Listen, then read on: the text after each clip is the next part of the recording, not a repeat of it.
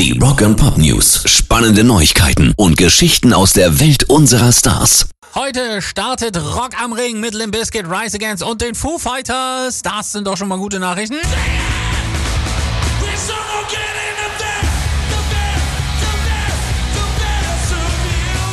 Wetteraussichten sehen fürs gesamte Wochenende spitze aus, sonnig und trocken, aber denkt dran, dass überall auf dem Gelände komplett bargeldlos gezahlt wird über einen Chip in eurem Armbändchen. Ihr könnt über einen Code auf eurem Ticket Bargeld draufladen, tauscht das dann am Eingang gegen das Band und dann geht's los.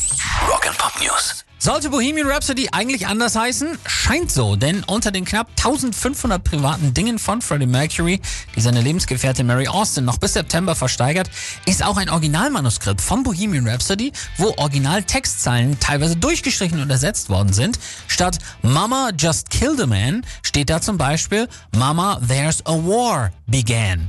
Und auch der Titel wurde tatsächlich ersetzt. Eigentlich sollte der Song wohl Mongolian Rhapsody heißen, also mongolische Rhapsodie, aber Mongolian war eben durchgestrichen und Freddy hat Bohemian drüber gekritzelt.